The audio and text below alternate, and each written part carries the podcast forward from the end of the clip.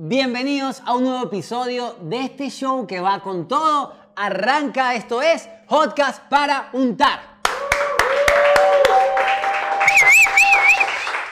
Este episodio está cargado de mucha información, de mucho ritmo y de mucho flow. Eso hasta rimó y ni siquiera lo teníamos planificado. Porque sí, vamos a estar conversando sobre el género urbano, específicamente del reggaetón, de cómo funciona la industria, de las experiencias de nuestro invitado y de dónde viene. También con varios tips que probablemente no lo sabía. Suelta el intro.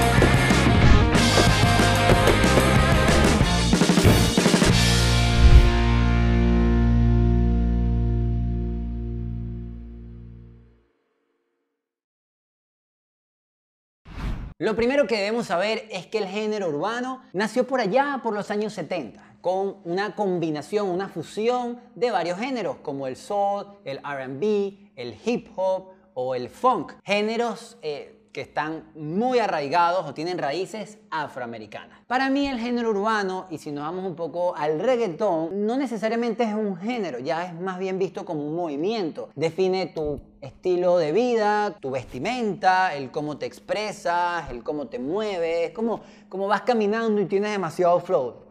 ¿Tú me entiendes, papi? Así, así, ¿no? ¿Cómo ha sido la evolución del género? Un día estás escuchando Orillas, que fue el primer grupo de hip hop en ganarse un Grammy o estar nominado a un Grammy y ganarlo en el año 2002 con su álbum Emigrante. Y dos años más tarde estás escuchando o gritando todo pulmón, súmale mamo para que mi gata prenda los motores, súmale mamo para que mi gata prenda los motores, súmale mamo para que mi gata prenda los motores. ¿Saben de qué canción estoy hablando? Exactamente, Gasolina, canción que logró popularizar el género en todo el continente europeo y mucho más allá y en otros continentes. Daddy Yankee fue uno de los pioneros, por así decirlo, del género y permitió que hoy en día haya crecido de tal manera y que más artistas se puedan dar a conocer en otros países.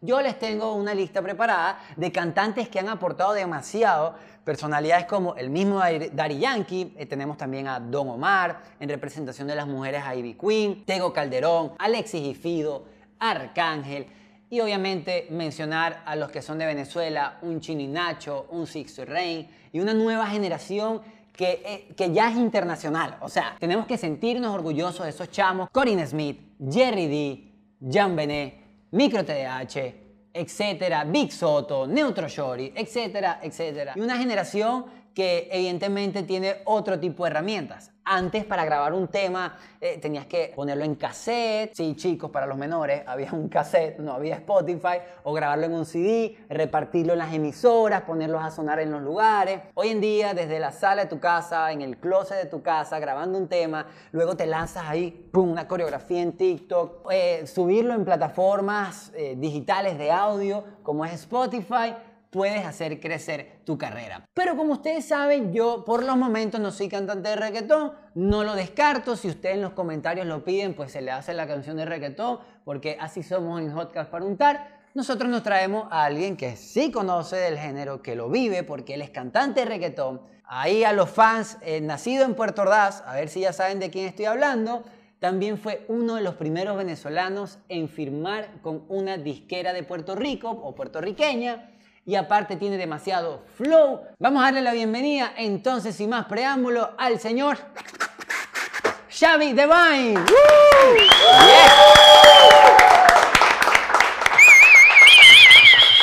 Todo mi club de fan ahí. Tres personas habemos aquí, pero hacemos bulla. Otra vez, otra vez. Ya vamos a usar este audio para el resto de la Para el resto de los invitados también. ¿Qué más, Xavi? ¿Cómo estás? Bueno, ajá, no sé cómo es la movida. Así, ahora es. Dale. Ok. Exacto, bien. Aquí estoy, yo estoy vacunado. ¿Tú No. estás vacunado? Sí. Ok, bueno, listo. Y Mira, ¿cómo estás? Gracias por venir, Excelente, no, gracias, gracias a ustedes por la invitación. Este, me vacilé muchísimo el concepto. Por eso accedí a venir, porque no soy mucho de estar por ahí dando entrevistas. No porque no me guste, sino porque siempre es como, como un poco básico. Y me pareció súper cool el concepto de que es más que todo una conversación. Exacto. Entonces, bueno, me animé y a ti te conozco ya hace bastante tiempo y súper cool el, el espacio. Lo único que no me parece chévere, ojo, yo soy de los Leones del Caracas, yo, pero la gente del Magallanes también merece Ah, su aquí yo- espacio. aquí está la ¿Tú gente eres magallanero? claro, claro, claro, claro. No, ¿Estás de acuerdo con eso? No, estoy abierto, o sea, no, no es que no es que Diablitos dijo, vamos, eh, somos el Leones y tú, no, no, Ok. sino que ellos me metieron para la gente de. Cardenales del Lara, Águilas del Zulia, todos Es- los equipos de béisbol. Exacto, exacto. Mira, Xavi, para ir soltándonos, para empezar. ¿de dónde viene Xavi Devine? Bueno, eh, Xavi es mi nombre, yo me llamo Xavier, este, se reduce y se llama Xavi como el del Barcelona. Y de Vine viene de que hace mucho tiempo eh, la aplicación Vine, no sé si la recuerdan, este, los millennials, Para los más jovencitos Ok. era como un TikTok de 6 segundos. de 6 segundos de hace bastante Donde no, tiempo. donde no existían tantas herramientas como ahorita en TikTok, que est- están todas las canciones y no sé qué. Bueno, yo, para los que no me conocen, yo soy de Puerto Ordaz, ah, ya hace como cuatro años vivo aquí en Caracas, pero yo soy de Puerto Ordaz y obviamente allá no hay mucho que hacer. Entonces, yo trabajaba en la mañana y estudiaba en la tarde. Y, pero yo era súper flojo en el trabajo y siempre andaba como que pegaba el teléfono y apareció esa aplicación Vine que era como que videos de 6 segundos y a mí yo me los vacilaba muchísimo. En ese momento estaba, estaba súper conocidos ahí en Vine Sampins. Era, fue como que uno de los precursores de, de Vine y yo me vacilaba muchísimo la aplicación y yo siempre he sido así como extrovertido y decía, esto yo lo puedo hacer. Entonces, en, en mis tiempos de ocio en la mañana cuando estaba trabajando, me ponía a hacer videos súper malos, por cierto, y una vez como que hicieron como que un concurso y no sé qué, y yo participé en el concurso y quedé de segundo lugar, haciendo locuras ahí en, en la aplicación. Y de un tiempo, o sea, em- empecé como a ser más constante y la gente me empezó a conocer en la calle y yo, yo no lo podía creer porque decían que, mira, este es Xavi, el de Vine, este es el de Vine, porque la aplicación tampoco es que estaba tan de moda, sino que Era un era exactamente. Entonces, mira, este es Xavi de Vine, y no sé qué. Y mi, mi user era que sí, Xavi García. Entonces como que agarré eso y me cambié el, el nombre en todas las redes y me puse Xavi de Vine, porque era como decir Xavi de Instagram, Xavi de Facebook.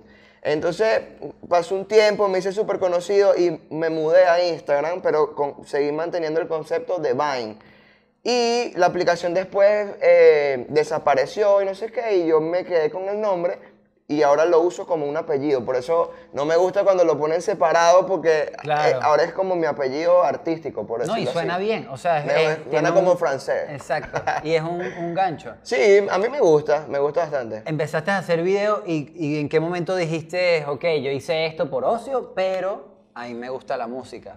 Bueno, en ¿Cómo te das realidad siempre me gustó, bueno, mi sueño frustrado siempre será ser futbolista, siempre quise ser futbolista, Clásico. toda mi vida siempre quise ser futbolista, pero siempre me gustó la música, pero como, como todo el mundo y como muchas personas le da como pena, ¿sabes? Porque el- lo que van a decir los panas, la familia y que nada, este loco y que cantante, ¿me entiendes? Exacto. Entonces, cuando yo me hice como que súper conocido en Vine y en, y en las redes sociales, eh, empecé también como que a animar fiestas y yo animaba fiestas. Entonces me, me gustaba muchísimo porque ponía canciones de otros artistas y como que la coreaban y no sé qué. Yo me sentía como que en la película de que yo era, ¿me entiendes? J Balvin. Y eh, fui conociendo artistas aquí en Venezuela y como que yo siempre me tocaba... En ese momento, yo soy sincero, no existía eso que hay ahorita, que hay muchos animadores de fiestas así. De repente sí, pero no alguien joven de las redes sociales, ¿me entiendes? Eh, y comencé como que a animar la mayoría de las fiestas juveniles de Venezuela, que si los viajes de graduación, eh, en Claro, discotecas, en Margarita, no sé qué. fiestas de- Totalmente. Y empecé a como que a rodearme de los artistas aquí venezolanos.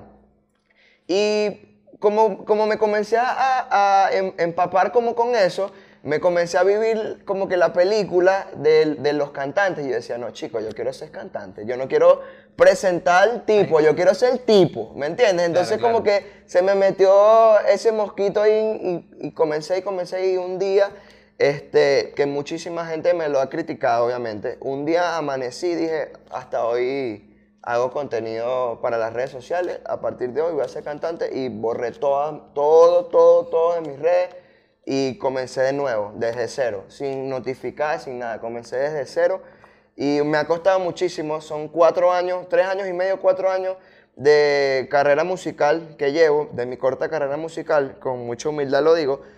Donde me han pasado cosas increíbles y también cosas no tan increíbles, pero de eso se trata, de como que de, de ir aprendiendo de, de, todas las decisiones que uno toma. Entonces, bueno, un día amanecí, borré todo, absolutamente todo, y dije, ahora soy cantante. O sea, como que yo ahorita agarro y mañana borré todo Sí, y, y, monto una foto en un ring de boxeo y que ahora soy boxeador. Exacto. Súper drástico. No, pero, pero además creo que esto es un punto importante porque tuviste el paso de perseguir ese sueño. No Totalmente, dudaste. y todavía lo sigo persiguiendo. Es, es- es constancia. Y muchísimas personas importantes en el medio y familiares y amigos me- siempre me dicen, pero ¿por qué no lo haces paralelo?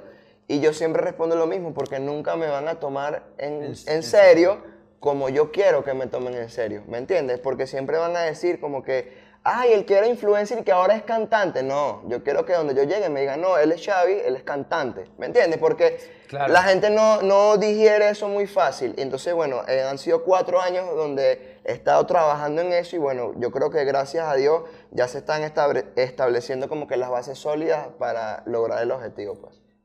Entiendo full el punto de, quiero que me tomes en serio, eh, pero me gustaría saber tu opinión con respecto a que toda esta gente que te apoyó en los videos y dice, Xavi toma la decisión de ser cantante, yo voy a estar ahí con él porque el chamo me cae bien, porque creo que las redes también te conectan mucho, porque lo conocí en persona y, y sé lo comprometido que está. O sea, sientes que haber hecho contenido, obviamente no es que te impulsa la carrera, pero sí es como tengo una base donde... Bueno. Por lo menos un concierto me puedo lanzar de 200 personas y lo voy a llenar. Ahí construí una base, pero este, las redes sociales tú, tú sabes que están llenas de gente... De odio y- Exactamente. Entonces, mucha gente emigró, eh, muchísimas, miles, miles y miles y miles. Este, por ejemplo, yo cuando, cuando decidí dar un paso al costado en el contenido de redes sociales, tenía aproximadamente, qué sé yo, 240 mil seguidores en ese momento. Y ahorita tengo escasamente 210 mil, por ejemplo. Bajé muchísimo los seguidores, pero esta eh, valió la pena para poder construir una base sólida a nivel musical. Exacto. ¿Me entiendes? Muchísima gente de repente dice como que todo el mundo te dejó de seguir, ya nadie te sigue. Pero, con muchísima humildad lo, lo digo, son los sacrificios y, la- y las consecuencias que uno tiene que asumir con, de- con las decisiones. ¿Me entiendes? Toda decisión tiene su consecuencia. Exacto. Entonces, yo lo asumí y al principio me costó muchísimo como que aceptarlo, pero bueno, después de Dándole, miles y dándole. millones de procesos ya considero que las- las- los pilares y las bases sólidas de mi carrera musical están por muy buen camino. Y cuando, o sea, y cuando tomas esa decisión de ya no usar el teléfono seis segundos y dices, voy a cantar, ¿dónde, dónde grababas? No sé, Primer- de que sí, el closet de un pana. Sí, totalmente. O sea, primero fue un desastre porque eh, todo el- como yo no sabía mucho de nada, o sea, yo lo que quería era, yo quería ser cantante. Exacto. Y siempre me gustó la música. Pero yo lo acepto, tampoco yo soy Marc Anthony, ¿me entiendes? Pero uno tiene actitud. Y no, y el flow. o sea, no, exactamente. La idea es conectar. La idea es conectar, porque ahorita eh, la música, eh, el que quiere, yo siempre digo, cuando me lanzan odio en las redes sociales, yo digo, mira, si tú quieres escuchar a un cantante, fácilmente escucha a Luis Fonsi, ¿me entiendes? Escucha a Luis Miguel, que son cantantes increíbles. Si tú quieres escuchar reggaetón, tú tienes que escuchar lo que tenga. Hay muchos reggaetoneros que cantan increíble. Hay otros que no cantan tanto, pero yo creo que es la actitud y es conectar con las personas, ¿me entiendes? Es Entonces, un show. Es un o sea, show, La en paga porque se entretiene contigo. Totalmente, entonces, como al principio no sabía mucho de nada, eh, muchas, muchas personas también se la tiran de vivos, ¿me entiendes? Entonces, me, me ha costado mucho como que construir esa base sólida a nivel musical aquí, pero ya aproximadamente, ya hace dos años, dos años y medio, casi tres, ya, conchale, uno, ¿me entiendes? pero al principio me costó muchísimo, o sea, grababa donde me decían yo iba y, y- y me cobraban muchísima, muchísimo dinero por grabar y yo decía, "Berro, esto es carísimo, claro, la música es muy cara, pero ahorita ya uno, concha, le tiene amigos y no sé qué, mira, no, vente para mi estudio, yo te puedo mezclar el tema, te puedo masterizar el tema, porque también la- las personas creen que grabar un tema es grabarlo y ya lo puedes sacar, o sea, Exacto. grabar un tema eh, acarrea muchas cosas. O sea, tienes que grabarlo, masterizarlo, mezclarlo, este, distribuirlo en todas las plataformas digitales, crear un plan de trabajo para sacar el Sí, tema. Totalmente, subirlo a todas las plataformas, Spotify, YouTube, Deezer, Shazam, todo, o sea, para que esté en todos lados. Y eso es complicado. Tu primer tema que lo hiciste en el 2017, ¿cómo fue esa experiencia? Malísimo. Era el primero. Ok, se llamaba Tu Favorito porque ese era como que mi eslogan cuando comencé, como que tu favorito, ¿me entiendes? Ok, ok. Entonces el tema, ojo, en ese momento a mí me encantaba esa canción, esa está en Spotify, yo borré casi todos mis temas viejos de YouTube, pero está, el que lo quiere escuchar está en Spotify, se llama Tu Favorito. Y bueno, siempre aprendiendo, me lo, me lo compuso un, un amigo de San Cristóbal que se llama Manuel Shea y lo, lo grabé allá en San Cristóbal porque no sabía nada y de allá Sí, es mi familia por parte de mi mamá. Y allá yo tenía un primo como que cantaba y no sé qué. Y yo le dije, mira, yo tal, llévame para el estudio. Y le dije a un chamo, mira, compónme un tema que diga como que yo soy tu favorito, que no sé qué. Y, y me hizo el tema, y el tema ahorita yo lo escucho y digo, qué vergüenza, ¿sabes? Como No, pero que al qué final es malo. el primero, Es el proceso, es el proceso y eso está ahí en Spotify. Así que el que quiera escuchar mi primera canción, el 2017, se llama Tu Favorito. Mire, tú vienes de Puerto Ordaz. Total. Siempre se dice que tienes que venir a Caracas para cumplir tu sueño. Ok. ¿Cómo fue ese, ese proceso? Eh, ¿Cómo le dices a tus padres o tu, tu familia que mira, yo me voy para Caracas? O sea, Ok. ¿cómo, cómo, cómo- Primero que todo, es un grave error pensar que, que estar, a- o sea, obviamente estar aquí es un gran paso, ¿no? Pero que estés en otra ciudad de Venezuela, en un pueblo, en un barrio, en donde sea que estés, en todo el territorio nacional, desde Apure hasta, qué sé yo, Barinas, lejos, estoy hablando de distancia, no estoy hablando de, de gentilicio, estoy hablando de distancia. Tú lo puedes hacer porque para eso está el teléfono, ¿me entiendes? O sea, el teléfono te conecta con muchísimas personas, las computadoras, las redes sociales. Y cuando yo lo hice, no existían tantas, o sea, sí existían muchísimas herramientas, pero no, de repente solo estaba que Instagram, no estaba TikTok, de- yo nunca he sido como demasiado de Facebook, nunca he sido tan de Facebook. Es un grave error pensar que estar en, o- en otra ciudad, ¿de dónde eres tú? No, de aquí. Ah, ok. De aquí. No, porque ca- casi siempre son que sí, de Barquisimeto, por aquí cerca. Bueno, lo- los, en verdad, en Venezuela, si hay gente de otros países, los artistas, eh, la, la música es mara- maracucha 100%, Ok. o sea, ar- artistas increíbles, cantantes, tal. Tú vienes de Puerto Ordaz, que también te está metiendo en la música, o sea, hay como, en verdad, si hay muchos artistas, artistas hablemos de pintores, cantantes, Totalmente. eh, sí, de, de esa área. Filmmaker, bailarines, todo engloba el arte. Claro, vienen a Caracas porque, ajá, es el, el tema del bi- el business, el negocio. Claro. Y aquí quería tocar el tema de, firmaste, fuiste uno de los primeros cantantes de, de vene- venezolanos que firma con, con una disquera de Puerto Rico. Ah, primero, ¿cómo pasó? O Ok. sea, co- ¿cómo pasó eso? Y segundo, ¿cómo se maneja eso? Bueno, este, para abrir ese tema, quiero cerrar como que la idea, no, no se pueden limitar a que estén de repente en otro estado de Venezuela, no se pueden limitar porque las limitaciones se las pone uno solo. Yo comencé haciendo contenido en redes sociales desde Puerto Ordaz y estoy aquí ahorita en, en esta conversación increíble y he, he vivido muchísimas cosas increíbles en, en mi vida gracias a eso. Y no se limiten, ¿sabes? O sea, aquí en Caracas es, es- es como que la, la plataforma para seguir despegando. Pero si estás en otra ciudad de Venezuela, no te puedes limitar. Si estás en un pueblo, en lo más recóndito del Bien. país, no te puedes limitar porque las limitaciones se las pone uno. Y si tú tienes un teléfono, ahí tienes todo. Puedes hacer contenido para YouTube, puedes hacer este, TikTok, que ahorita está súper de moda el TikTok. Puedes hacer eh, tuitero, puedes, puedes hacer lo que quieras. que quiera. quieras, podcast, puedes hacer lo que quieras, ¿me entiendes? Entonces, no se limiten. Y ahora, para re- retomando lo que me está diciendo, lo de la disquera, eh, fue, una, fue una experiencia súper linda, duró muy poco, pero fue una experiencia súper, fue una experiencia súper linda, eh, increíble. Creo que una de las cosas que jamás voy a olvidar en mi vida porque fue como que lo que siempre quise y me, me pasó muy rápido. Y que de repente muchos colegas de aquí en la música llevan muchísimo más tiempo que yo y no, las- no, no han tenido de repente esa oportunidad. ¿Me entiendes? De que, de, que te- de que una disquera internacional y puertorriqueña, en este caso, que es el, como que la cuna de la Del reggaetón, del reggaetón, eh, se fija en tu proyecto y a mí me, me ocurrió súper rápido. Fue una experiencia bastante, como que me siento orgulloso de mí porque soy, con mucha humildad lo digo, eh, no con mucha humildad, pero soy uno de los artistas que de repente subestiman un poco más de repente por donde, de donde vengo, porque nunca fui como que no, yo cantaba desde que tengo Sí, cinco, cinco años, años, participé en la voz de mi colegio, no, cero, nunca estuvo en mis planes. Siempre lo que te estaba diciendo, siempre quise ser futbolista. Eso era lo que yo quería, pues me gustaba full. Entonces, fue una experiencia bastante chévere. ¿Cómo pasó? Porque yo en el 2019 saqué una canción que se llamaba Kikiriki, que es un reggaetón súper denso, pero es un reggaetón como en ese tiempo estaba como que de moda el tema rebota, ¿cómo lo mueves? ajá. Entonces yo dije, oye, si yo soy así, ¿me entiendes? Exacto, ese es tu Yo- flow. ese es como que mi estilo, yo creo que puedo hacer algo así. Entonces me inventé Kikiriki y el, el, como que el arte del tema, el video, todo era como que la caja de cereal Ok. del gallo verde, ¿sabes?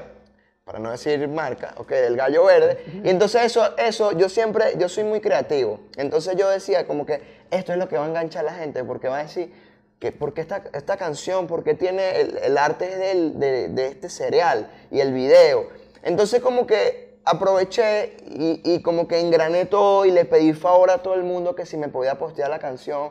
Eso yo lo saqué sin un dólar, bro. Yo vi, Totalmente ya, orgánico. paréntesis, yo vi unos futbolistas en, en el camerino, no en el camerino, en, en el camerino, en- donde se cambian. En el camerino, en el camerino, el vestuario, pues. Exacto.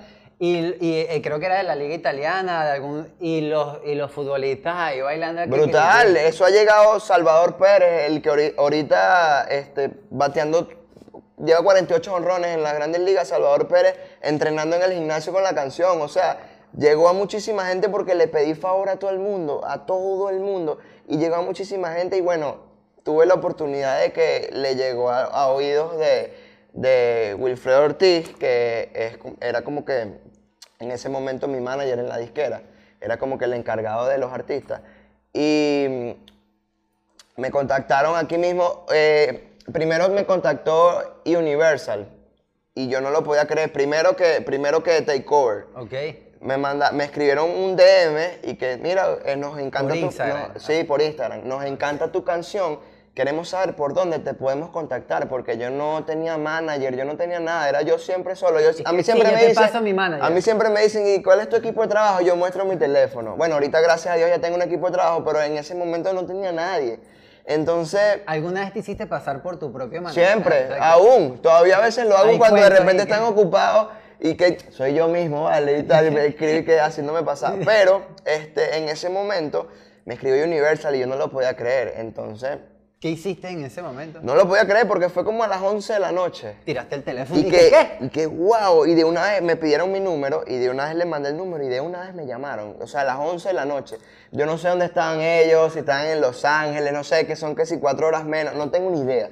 Pero me llamaron por teléfono, una videollamada, y me estaban conversando con, mira, tu canción nos parece súper increíble, puede ser como que el rebota dos, y yo y que en mi mente yo lo hice, lo hice pensando en eso, y mira, y entonces, mira, esta es la negociación, esto es lo que te ofrecemos, que no sé qué. Y yo estaba súper contento yo dije, bueno, déjame informarme bien y bueno, yo les doy una respuesta, ¿me entiendes? Porque no sabía No cómo era el negocio exacto. en verdad. Y tú sabes que a veces la gente se quiere pasar como que de habilidad. No, y grandes artistas le han pasado Por cosas. supuesto. Creo que a Don Omar le pasó un tema Totalmente, legal. por supuesto. O sea, Entonces, bien. como que me asesoré y no sé qué, y llegó la propuesta como a los dos días de Takeover y que, mira, sabes que nos gusta mucho tu canción, eh, nos interesa eh, conversar contigo para ofrecerte una propuesta y esto es lo que nosotros tenemos. Entonces, yo senté cabeza, ¿verdad? la persona que, que me hizo de repente el enlace para llegar a Takeover fue el director Po- Polanco. Eh, él tenía como que el enlace directo conmigo y, y la disquera porque eh, ellos eran amigos hace mucho tiempo, o sea, son amigos de hace mucho tiempo. Y eh, Wilfredo, en este caso, le dice como que, mira, ¿tú conoces a este muchacho? Él dice, sí, claro, yo lo conozco. Ah, bueno, mira, dile que nos interesa, que no sé qué. Y me hizo como que el enlace y en ese momento yo lo llamo y le digo, mira, me está escribiendo Universal. Y me dijo, no, mire, yo, ah, me está escribiendo este pana también. Yo, yo- que no sé qué hacer. Y me dijo, bueno, es- escucha las dos cosas.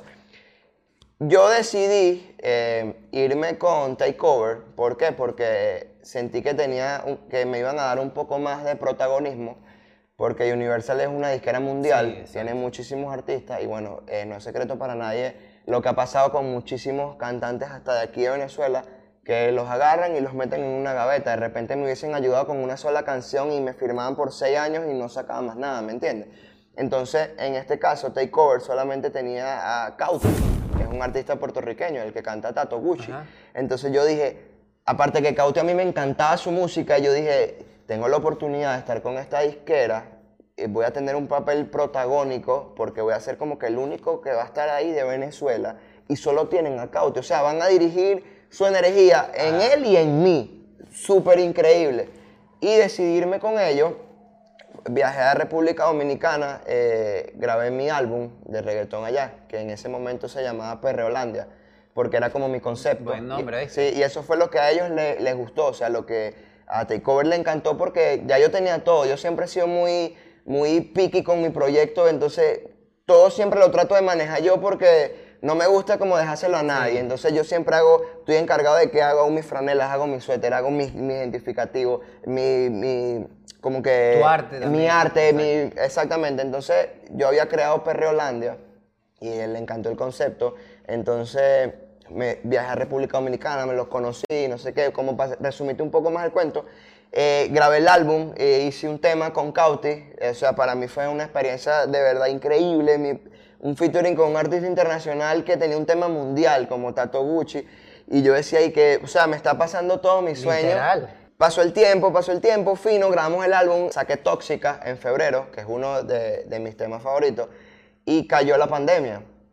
En la pandemia eh, se, comenzó a poner un poco más lento todo el proceso de la disquera a la hora de impulsar los temas, de de repente hacerlo un poco más viral en YouTube, en Spotify, se empezó a poner un poco más denso. Como que el, el dueño de la disquera tuvo problemas, no sé, familiares me imagino, y decidió como que traspasarle la disquera a otras personas. Eh, ten- creo que son puertorriqueños también. Y eh, me dijeron la verdad que yo lo ap- aprecio muchísimo cuando a mí me dicen la verdad y que no me están cayendo como que a cuentos. Y Wilfredo me llamó, mira papi, está pasando esto.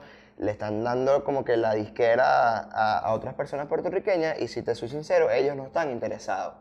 Porque quieren es eh, enfocar su energía netamente en, en- en los puertorriqueños, ¿me entiendes? Ahorita no- no, tienen en sus planes, no por nada malo, no tienen en sus planes de repente ahorita, tú no tienes visa y entonces como que más Ah, engorroso claro. la cosa y, y bueno, está pasando esto, eh, estos son los que podemos hacer, a nivel legal podemos conversar esto, podemos hacer esto y bueno, gracias a Dios quedamos en muy buenos términos. Soy muy amigo de, de Wilfredo, mi antiguo manager, y de Cauti, mantenemos una, una, Sí, una- una amistad y un nexo ahí. porque yo le doy muchísimas gracias a Dios por ponérmelos en el camino, porque así no haya pasado nada, fue una experiencia para mí inolvidable que no a todo el mundo le, le ha pasado ni de repente le pasará en algún momento. Compartir con un artista puertorriqueño internacional y, el mismo estudio. y tener la oportunidad, estuve allá aproximadamente cinco días haciendo mi álbum, hice ocho canciones en un estudio con uno de mis artistas favoritos, al lado de él, compartiendo con él, y, y fue para mí gratificante que ahorita puedo decir que, bueno, tuve esa experiencia y a mí nadie me puede venir a decir que... Que no, exacto, ¿Me entiendes? lo. Incluso lo que, lo que te estaba conversando, yo hablo mucho. No, no, tranquilo, tranquilo. Incluso lo que te estaba diciendo hace rato, puedo, me considero uno de los artistas más, de repente, un poco subestimados acá en Venezuela, por el simple hecho de que no vengo, de, de repente, no vengo con una historia de que rapeaba en una camionetica, de que de repente soy de lo más alto de cualquier barrio de Caracas, no soy de Caracas, ¿me entiendes?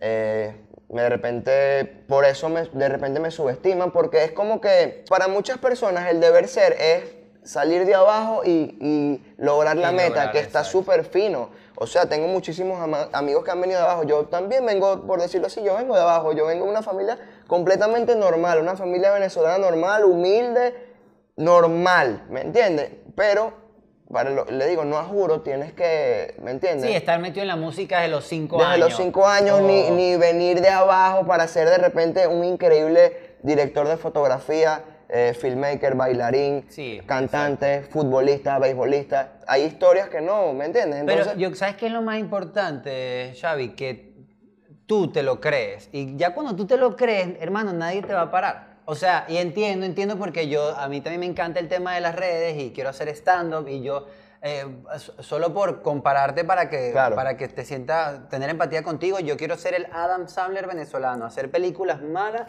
en comedia en español para todo el mundo. Ese es uno de mis artistas favoritos, de mis actores favoritos. O sea, y te veo y es como, sí, es- tienes toda la razón en lo que dice, pero a mí lo que, lo que tengo empatía contigo es que te lo crees, chamo, y eso es lo más difícil para todo el mundo. O sea, probablemente niños o hasta adultos que van a ver este video y van a decir, oye, yo también quería ser cantante, la diferencia entre Xavi y mío es que él tuvo la valentía de mandar todo a, a un morral, por- bueno, y, y seguir con tu sueño, y eso es lo bonito, chamo. Me ha, ¿sabes? me ha costado bastante. O sea, son procesos eh, a nivel, por ejemplo, a nivel psicológico, bastante complicados. He pasado por episodios de repente complicados a nivel eh, psicológico porque me he sentido, obviamente, eh, muchísimas veces me he sentido frustrado, me he sentido que la gente no me apoya, por lo que te estaba diciendo, uno de los artistas de repente me considero súper subestimado porque no saben de repente lo que soy capaz de hacer. Yo sí sé lo que soy capaz de hacer. Y muchísima gente que me rodea sabe lo que soy capaz de hacer. Y siempre me regañan cuando, cuando, Cuando perso- caes, cuando personas, sí. me- cuando detractores me dicen cosas y, y- y me, me bajoneo. Pero gracias a Dios, ahorita puedo decir que me siento eh, bien, me siento chévere. Eh, Hace poco me cerré la- el Instagram y me cerré las redes sociales eh, cuatro meses porque estaba pasando por, por ese episodio complicado que no está mal tampoco, se los digo, no está mal que un día les vaya mal, no está mal despertarse de mal humor, no está mal que no te salgan las cosas y no está mal sentirse mal, ¿me entiendes? No está mal sentirse frustrado de repente en algún momento, que no se te dé lo que tú quieres, no está mal. Sí, no, Y- y voy a aprovechar esto que estás diciendo a, a la gente que nos está escuchando, adultos, niños, que hay que bajarle al odio de las redes. A veces uno quiere hacer comentarios de la vida de- del otro, de que tú lo haces mal. O sea, nadie, nadie está en posición de decir, mira, tú, tú no cantas. Y es y que si es lo que me gusta y aparte... Yo estuve chequeando tu Instagram, tus videos de YouTube. Vayan, vayan ahorita a ver. literal se meten en Spotify. Mientras están escuchando el episodio, ponen la música de Xavi ahí de fondo. Porque, hermano, sí te, o sea, la gente te va a apoyar, la gente que cree en ti te va a apoyar. Bien que pasaste por ese proceso. Excelente que lo compartan, me parece cool porque nos cerramos a. eh, yo muchas veces he dejado de hacer contenido porque me da miedo que vayan a decir de lo que puedo hacer. Yo creo que ahí es cu- cuando, cuando tú lo compartes y no, de repente no te da pena decir que te sientes mal, que te has sentido mal o que te has sentido frustrado. Es como que uno de los primeros pasos para sentirte bien. Me sentí mal muchísimo tiempo que se lo estaba diciendo, no está mal que se sientan mal, compártanlo más bien para que la gente los ayude. Porque si uno se encierra mucho en, los problemas, nadie te va a sacar de ahí. Aparte uno se pone súper negativo. Sí. Y entonces como que contagias a la gente y más bien los alejas, ¿me entiendes? Con tus actitudes. Y yo un día, o sea, un día no, ya hace como dos meses, algo así, yo estuve cuatro meses sin redes, como lo estaba diciendo, encerrado en, en- en- en la negatividad, porque aparte me dio COVID en febrero, me dio COVID. 40 días, o sea, me, me hice la prueba como 10 veces y siempre salía positivo hasta que un día no me la hice más y salí para la calle. Yo dije, no, ya yo me siento bien, porque yo decía, no, entonces el laboratorio donde me la estoy haciendo está malo, porque ya yo me sentía perfecto. Y me dio COVID, tuve un accidente de tránsito en octubre del, de- del, Del 2020. 2020. Perdí mi carro. Me- o sea, yo decía que, Dios mío, ya déjame en paz. ¿Cómo saliste que de ahí? ya. Salí de ahí un día dije como que, mira, ¿sabes qué? O sea, ya, no me, ya está listo. Ya no, no puedo estar cuatro meses aquí echándome a morir, no me afeitaba ni la cara, parecía el náufrago, todo, todo por ahí chimbo. A veces salía, salía de mi casa y caminaba solo por ahí con- escuchando música así, no quería que nadie me hablara. No quería, no quería ver a nadie, la gente que me escribía los trataba mal, ¿sabes? Y como que, ¿sabes qué? Un día, listo, este, es súper es súper random lo que voy a contar, pero agarré mi carro eh, y me fui a la playa, yo solo, a La Guaira. Ok. Yo solo. Y me fui, me fui para la playa y llegué a la playa y, me acuerdo que estábamos en Radical, o sea, todas las playas estaban cerradas, yo no sabía para dónde ir. Y agarré una de esas playas que como que... Cerquita. Que ahí. todo el mundo va. Ajá. Y ni siquiera me iba a bañar, solo me quería sentar ahí y ya. Yo, el loco también. No, encontrar, te estás encontrando Exacto, yo dije, mismo, bueno. ¿sabes qué? Yo hoy decidí que voy a explicarle al mundo, o a, las, pues, a los 10 personas que me siguen, por decirlo así, eh, ¿por, qué no, ¿por qué no me cerré el Instagram? O sea, hoy voy a abrir mi Instagram y voy a explicar por qué y, y voy a decirle sin pena cómo me siento y ya. A ver, ya, o sea, quería como que cuando uno se destierra eso del alma, se siente mejor, se quita un peso encima. Entonces agarré y me puse a grabar unas historias. Y tú sabes que cuando uno a veces graba muchísimas historias, la gente te ve las primeras tres y las otras y que dos visualizaciones. Bueno, grabé como 15 explicando, mira, eh, estuve perdido porque me sentía así, estaba pasando por un proceso eh, chimbo, me sentía muy mal. ¿Y qué eh, tal la gente? ¿Cómo...?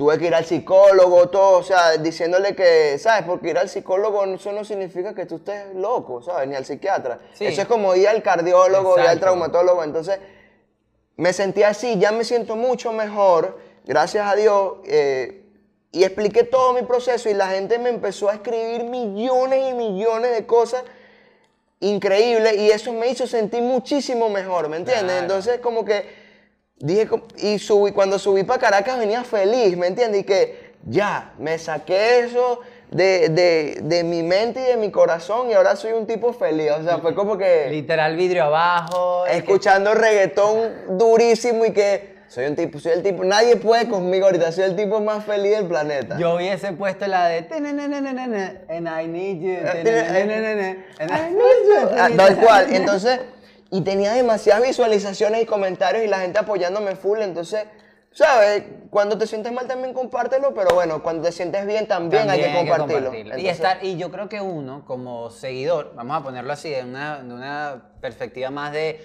yo sigo a esta persona porque me gusta lo que hace, estar ahí en las buenas y en las malas porque si no deja de seguir. O sea, es- eso de andar mandando odio, yo lo repito acá porque creo que es el espacio, porque es muy familiar, ahí hay muchos niños y así como hay O sea, aquí es hot que lo escucha, desde un niño de 15 hasta una Lo señora que de pasa es que 60. la gente no sabe el daño que hace cuando escribe. ¿Me entiendes? Porque uno es un ser humano. Y independientemente a lo que uno se dedique, uno es un ser humano y uno siente también. Entonces, imagínate tú ser una persona no expuesta a- al, a- Al mundo público. Al mundo artístico, ponte que eres una persona normal y que te escriban esas cosas, ¿cómo te sientes? Te sientes mal. Entonces, imagínate 100 diciéndote cosas. ¿Sabes? Literal. Como que chamo, estoy siendo feliz, ¿sabes? Y de repente es alguien escribiéndote, tú que no sé qué, y es alguien que trabaja en lo que no le gusta. Exactamente. Y mire, ya saliendo un poco de esa experiencia que no es ni buena ni mala, creo que es parte, de, Es es, ne- es parte del proceso, Es parte de la vida. de la vida. Total. ¿Quién en la industria musical, o me imagino que varias personas, ha sentido que te ha apoyado? Que siempre hay esa gente que te dice que no, pero siempre hay alguien que te dice, sí, hazlo, hazlo. Ok, hay, eh, tengo muchísimos amigos, ah, gracias a Dios, ahorita en la música, pero definitivamente uno de los, de los que primero me tendió la mano a nivel musical fue Sixto Rain. Ahorita comparto una bonita amistad con él. No te voy a decir que so- no las pasamos todos los días juntos, pero sí compartimos una bonita amistad.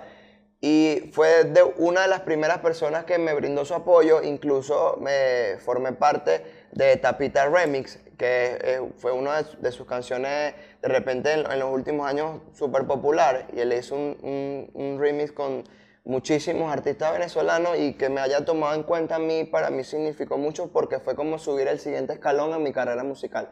¿Me entiendes? Porque fue como que, ok, le, muchísima gente no cree en mí, Sixto, que es un artista eh, bastante respetado aquí en la música en Venezuela, confía en mí. Todos tienen que darse cuenta que si hay muchísimo talento aquí, hay muchísima, hay muchísima gente sumando a las carreras de otras personas. Por ejemplo, ahí estuvieron casi que, no sé, nueve artistas, Como- 14 exacto, artistas. exacto. La canción duraba que sí, 8 minutos. Nueve minutos, nueve nueve minutos. Incluso yo cuando hacía ejercicio trotaba y cuando terminaba la canción ya sabía que había trotado 10 Mira, minutos. Sí, literal, corrí mis 10K. Claro, total. Entonces, bueno, él por, por esa parte y muchi- otros, o muchísimos artistas también que ahorita están en, en- en- en pleno auge. Eh, Black y Lloyd, un dúo venezolano que también están dando mucho de qué hablar. Jerry D, Jerry que ahorita D, está sonando muchísimo. Cuando Jerry no era el artista que es ahorita, o sea, siempre fue el artista que es ahorita, pero de repente no tenía esa fama, exposición exacto, pública que exacto. tiene ahora.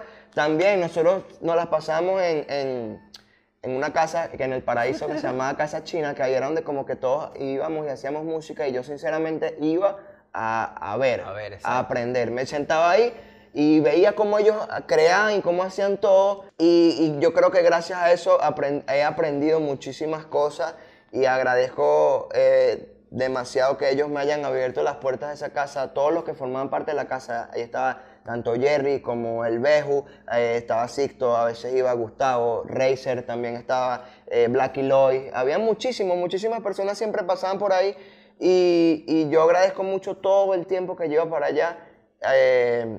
Y me- solo me sentaba, bro, te lo juro. No hacían música conmigo porque de repente en ese momento yo no me sentía, ni, ni siquiera me sentía capaz de decirle que quería hacer una música con ellos. Solo iba a aprender, ver, a aprender cómo componían, a aprender cómo producían. Solo me sentaba ahí y gracias a eso se me da la oportunidad de estar en Tapita Remix porque de tanto estar ahí, como que, mira, ¿sabes Mira. qué? Lánzate unas barras ahí, eh, eh, de verdad, sí, dale, lánzate.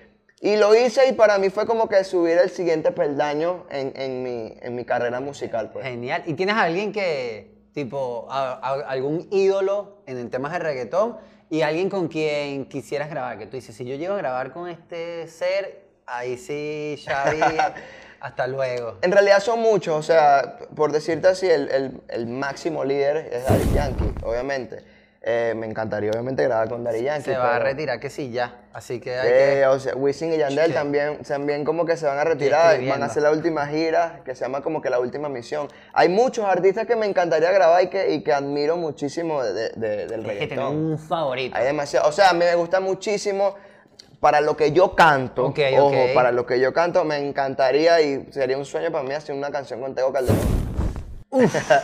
Eh, duda. ojo para lo que yo canto, que es como que el tú. reggaetón de la discoteca. Eso te iba a decir, yo- eh, eh, eh, o sea, tu red es como reggaetón puro, pues. De y la es calle. fino porque no, no todo el mundo, o sea, como que la gente, hay gente que canta reggaetón es porque es comercial, más no que, yo siento que tú sí te apasiona demasiado el reggaetón. ¿De dónde viene ese, esa pasión? Yo canto lo que a mí me gusta, ¿sabes? Yo no, no canto de repente lo que está tendencia. Ojo, me he adaptado también, incluso eh, voy a sacar mi álbum pronto, que es eh, primera vez que voy a decir cómo se va a llamar el álbum. Ajá. Pero el álbum se llama, el álbum se va, el álbum se va a llamar comercial, así mismo. ¿Por qué? Porque va a ser pura música, o sea, van a, van a ser cinco temas y van a ser cinco temas de comerciales. O sea, no van a ser los temas que yo hago de reggaetón, reggaetón. ¿Pero por qué? Porque es como para cerrar un ciclo y como que para matarme el piojo y para que vean que también puedo hacer música que la puedes escuchar en tu carro y la pueden sonar en la radio, porque la mayoría de mis canciones nunca pueden sonar en la radio, nunca las puedo cantar en un programa de televisión. Ok, nunca por puedo el, por el lenguaje te refieres. Totalmente. Sí, Ojo, no es que digo muchas groserías, pero, Pero- uso, uso jerga de, de reggaetón. Entonces, a mí yo soy fanático del reggaetón de la discoteca. ¿Por qué? Porque me gusta mucho manejar las emociones y no soy de hacer canciones para que la gente esté triste o para que, ay, te perdí, ahora ando con otra, que, pero pienso en ti. No, a mí me gusta hacer canciones de que la gente la esté en el energía- party vacilando y bueno, ahí está sonando Xavi Devine, pues.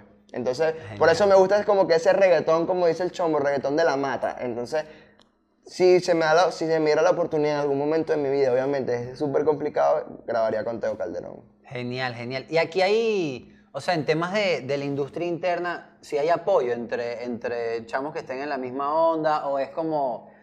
Es complicado porque se supone que debería haber una unión aquí en Venezuela de todos los artistas, ¿no?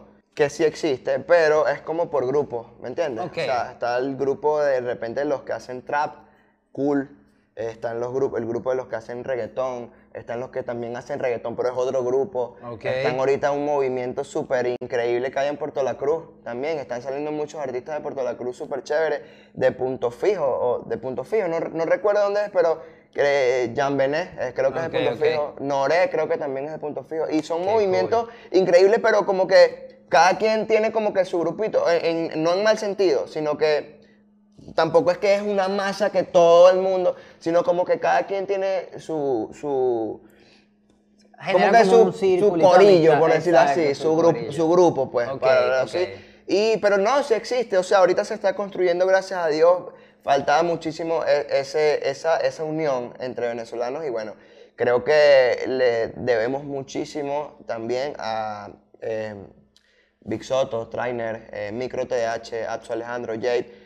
¿Por qué? Porque ellos, Jerry D, porque ellos abrieron como que la puerta Sí. a la internacionalización también de los artistas venezolanos y ellos demostraron que cuando te unes somos más fuertes, ¿me entiendes? Entonces, gracias a ellos, que los admiro muchísimo, eh, par de ellos son eh, Sí, amigos, amigos, míos. son eh, gracias a ellos como que nos dimos cuenta de que en realidad la- en la unión está la fuerza, así suena trillado.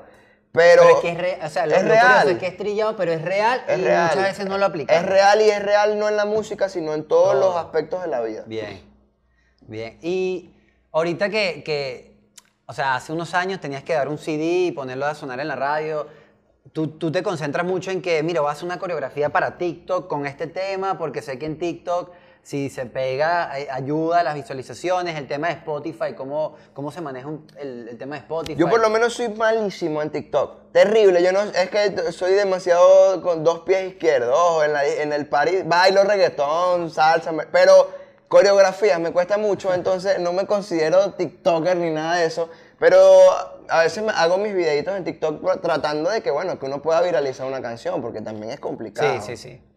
Y ahorita el mundo del TikTok es demasiado amplio. Ahorita cualquier persona tiene 10 millones en TikTok y tú y qué, ¿en qué momento? ¿Sabes? Entonces, ahorita hay muchísimas herramientas como para que tu música se expanda a mayor escala. Hasta el TikTok, obviamente. Eh, Spotify, que es la plataforma, no sé si es la número uno, no quiero comentar una burrada pero aquí, está ahí Pero con- es una de, las de las principales plataformas en, en la música, Spotify, Apple Music. Hay demasiadas herramientas, YouTube. Yo creo que esa es una vía que tienen que aprovechar por lo menos ahorita nosotros, que me considero un artista nuevo también, porque llevo 3, 4 años en la música, pero aún no he logrado de repente ni el 1% de lo que yo quiero lograr. De repente muchas personas han dicho que, pero tú has hecho mil cosas, te firmó una disquera, has hecho videos increíbles, has hecho featuring bueno, pero no es el uno, ni el 1% de lo que yo ¿Qué, quiero qué hacer. quieres lograr, Xavi? Un res- o, sea, ey, o sea, sé que son muchas cosas, pero que tú dices, mira, a mí me encantaría que en los próximos dos, tres años me pase esto, voy a, a trabajar por esto. Mira, yo no te, yo no, yo no te voy a decir lo mismo que te dice de repente todo el mundo y que no, yo me quiero ganar un Grammy. O sea, increíble, ganarse un Grammy increíble. Pero yo quiero, uno de mis principales eh, objetivos es ser un artista muy respetado en la, en la música. Me gustaría, obviamente, poder tener la capacidad de llenar un estadio, ¿me entiendes? Bien. Es como uno de mis sueños, llegar a un lugar y, que hayan 30 mil personas que quieran escuchar mi música, ¿me entiendes? Mi más grande meta es que la gente conozca lo que yo soy capaz de hacer, porque no todo el mundo sabe lo que yo sé y lo que yo sé que puedo hacer, ¿me entiendes? Hay muchos artistas internacionales que hacen cosas que ya yo las hice, solo que la gente no me conocía. Bien. ¿Me entiendes? Por ejemplo, por, por irte un ejemplo tonto. Yo cuando saqué el tema tóxica, no había ningún tema que se llamara tóxica, ni nadie hablaba de las relaciones tóxicas. Yo lo hice y ahorita hay como seis canciones de artistas súper reconocidos que se llaman tóxicas. Y así hay miles de cosas aquí de venezolanos propios haciendo conceptos increíbles. Por ejemplo, qué sé yo, mira, uno de los artistas que yo más admiro de aquí a Venezuela por, por la música que hace y también por el concepto que maneja de repente a capela, Lil Supa. Ok, Son ok. artistas increíblemente Es increíbles una locura. Y manejan unos conceptos totalmente. Uf, Baroni One Time, que es un, un artista de, de- de aquí de Venezuela, son, son artistas súper. que tú los ves y dices, tremendo artista, ¿sabes? Como que. sí, o sea, sí. Lo, que, lo que representan. Y, y me molesta un poco que de repente los medios de comunicación no apoyan tanto a ese tipo de artistas como, por decirlo así, underground, del rap, ¿me entiendes? Porque Acapella es un artista increíble, está nominado en los Grammy. Y ahorita es que están diciendo que que, tienen 10 años en eso. hasta más, Hasta más, exacto. Lil Supa, un, un tipo que ha cantado en Increíble. China, Alemania, en Europa, en Asia, ¿me entiendes? O sea, valga la redundancia China, ¿no? Pero, y tú no ves que de repente en la televisión aquí dicen y que Lil Supa llenó en Asia, ¿no lo dicen? Xavi, y el tema de la disciplina, porque hacer contenido es, así haya sido de hobby, tipo en tu tiempo de ocio, de ocio, había una disciplina y ahorita con la música estás teniendo disciplina, ¿cómo la trabajas? ¿Cómo es tu mecanismo? Bueno, eh, el- la música tiene como, todas- como todos los trabajos, porque la música también es un trabajo, tiene que tener eh, su disciplina y su respeto y la tienes que amar y tienes que entenderla, ¿me entiendes? Entonces, un artista tiene que cuidar su voz, tiene que, tienes que hacer ejercicio, ¿me entiendes? Porque ahí es donde la respiración, que tú te veas bien también, porque recuerda que los artistas, en este caso que estamos hablando de los cantantes, y bueno, podríamos decir también que los actores o las personas que son públicas, ¿me entiendes? Son como que nosotros somos nuestra propia empresa y si tú no cuidas tu propia empresa, la gente no va a consumir nada de tu empresa. Entonces, si tú montas un puesto de hamburguesa y el puesto de hamburguesas tú ves que está mal pintado, que los empleados no tienen el uniforme, que tú ves que no hay higiene, tú no vas a comerte esa hamburguesa. Entonces, si tú vas, un carrito de hot dog, como está, ya que está trending, entonces, si tú eres cantante, ¿verdad? Tienes que cuidar verte bien, este, estar saludable. De repente, bueno, no sé que seas el tipo más fitness del mundo, pero por lo menos verte bien, verte saludable, que es lo importante, cuidar tu voz, este, cuidar tu imagen en las redes sociales. O sea, siempre ser tú mismo, pero no llegar a lo vulgar. bueno, por lo menos yo no soy así. Trato de, mantener siempre como que mi línea en mis redes sociales súper clean, ¿me entiendes?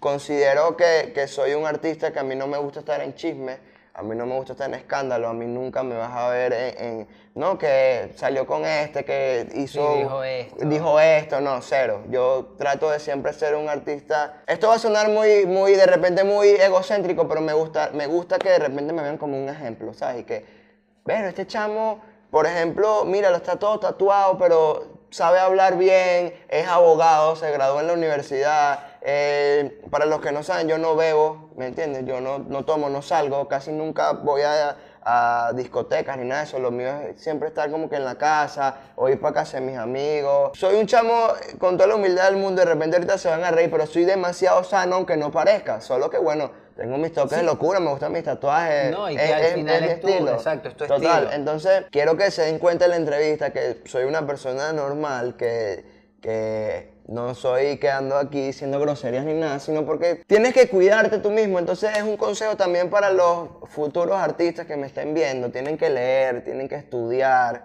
¿Me entiendes? Yo soy abogado. Abogado, soy abogado. ¿Te, ayudó haber estudiado Derecho en tu carrera? Me imagino que te llegó un contrato de, algo y tú y que ven para acá. bueno, de repente en parte sí, pero eh, hay abogados que se especializan en la música. Ok. Eh, pero sí, obviamente me ha ayudado muchísimo a la hora de, entablar una conversación con, alguien. Este, sé cómo hablar, sé lo que puedo hablar y de lo que no debo hablar. Eh, puedo hablar perfectamente sin decir ningún tipo de grosería, ¿me entiendes? Considero que de repente gracias a estudiar derecho puedo tener un buen léxico, por decirlo así. Eh, y no, y siento que siempre te hace falta tener, vivir esa etapa de la universidad, así no te gradúes, ¿sabes? así que tuviste cinco semestres o cinco trimestres, por lo menos siempre tienes que compartir, ese ambiente universitario tienes que vivirlo en algún momento, ojo, tienen que, estudiar, tienen que estudiar. Si quieres, si quieres ser músico y no te gusta más nada, obviamente estudia música, ¿sabes? Estudia algún instrumento, eh, estudia la voz, que es ingeniero de sonido, pero siempre tener una base de algo. Si quieres ser actor, estudia actuación. Si quieres ser locutor, estudia locución. Eh, pero para todo siempre hay que tener una base, porque así tú seas el tipo más talentoso del mundo y se te den las cosas sin estudiar, siempre, siempre tienes que tener una base a la hora de, de, de hacer cualquier tipo de actividad, ¿me entiendes? Si, por ejemplo, yo soy cantante y, y abogado, yo no ejerzo por ahora. Pero cuando de repente mi carrera llegue a, su culminación y no me dedique más a la música, me encantaría siempre estar vinculado a la música, pero... Puedes estar en lo legal, por puedo, estar, puedo estar en lo legal y no va a ser como que, bueno, ya me retiré de la música, ahora voy a empezar a estudiar. No, ya, ¿me entiendes? Ahora, ya terminé de estudiar, ahora voy a hacer música. Miri, qué bien que, que, digas esas palabras, yo creo que o sea, está más que claro, además que es un buen consejo para los chamos sí me gustaría ir cerrando como el tema familia, amigos, cuando tú tomas esa decisión de venirte de una ciudad a otra, a la capital de un país y, solo aparte, que me comentabas que vivías solo y entonces haces contenido, pero después que te quieres dedicar a la música, ¿qué tan importante es que te apoyen? O sea, que, que tú sientas que esa gente está ahí y, y tiene... Sí, bueno, tienes respaldo moral, que creo que, es, que eso es lo que uno necesita ¿Y qué consejo le darías a estos chamos que, que vean, vean podcast y digan, mamá, yo quiero cantar? Eh, ¿Qué le podrías decir como para empezar? Ok, eh, ¿a qué le digo? ¿A los padres o a, lo- A los dos, a los dos. Creo que es importantísimo los dos. Primero, eh, tienen que perseguir sus sueños, por muy, por muy loco que sea, pero siempre con responsabilidad, ¿no? O sea, y estudiando, obviamente, y con mucho respeto, no desviándose ni yéndose por los caminos verdes.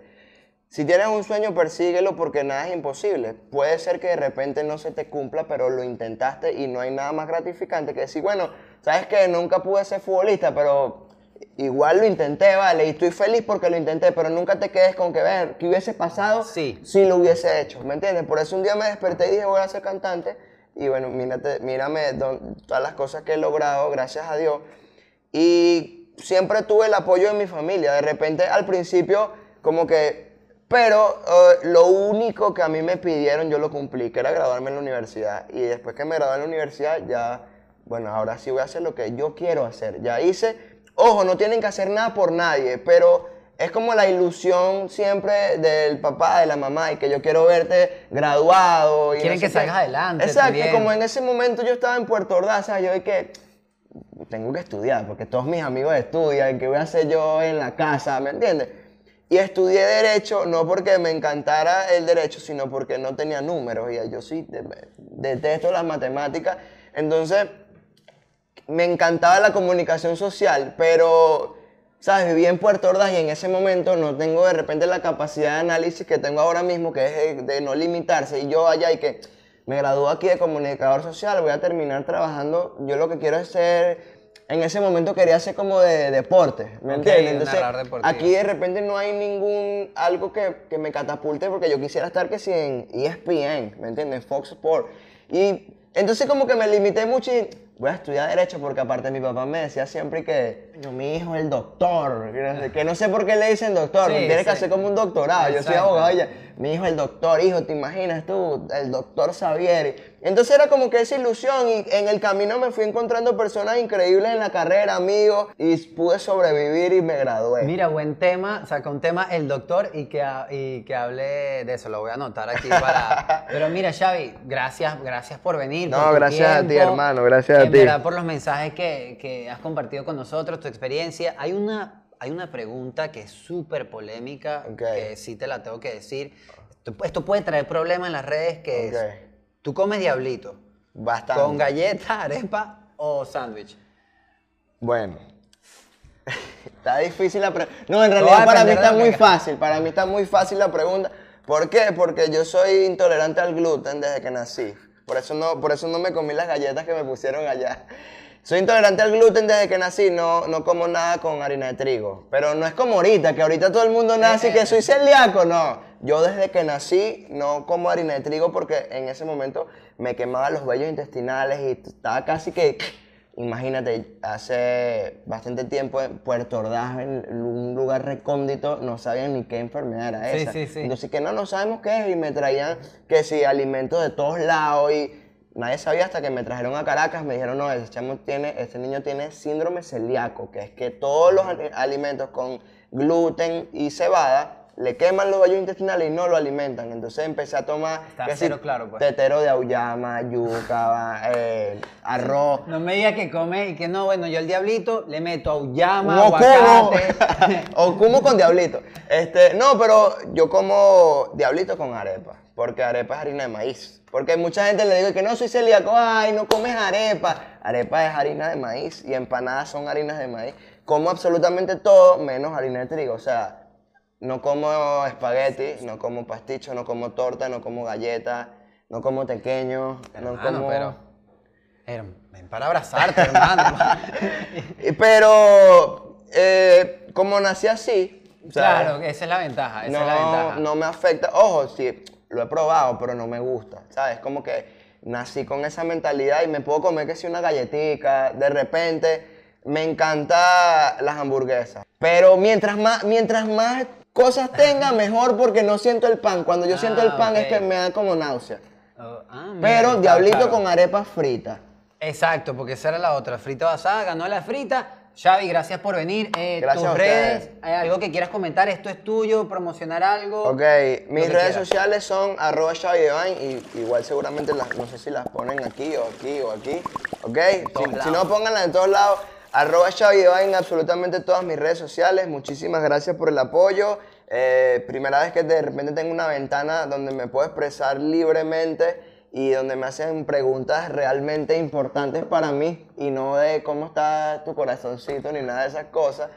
Y bueno, nada, muchísimas gracias a Diablito y obviamente a ti por la oportunidad y espero que se vacile la entrevista. Yo soy Xavi Devine y que vive el reggaetón. Yeah. Aplausos, pues, aplausos.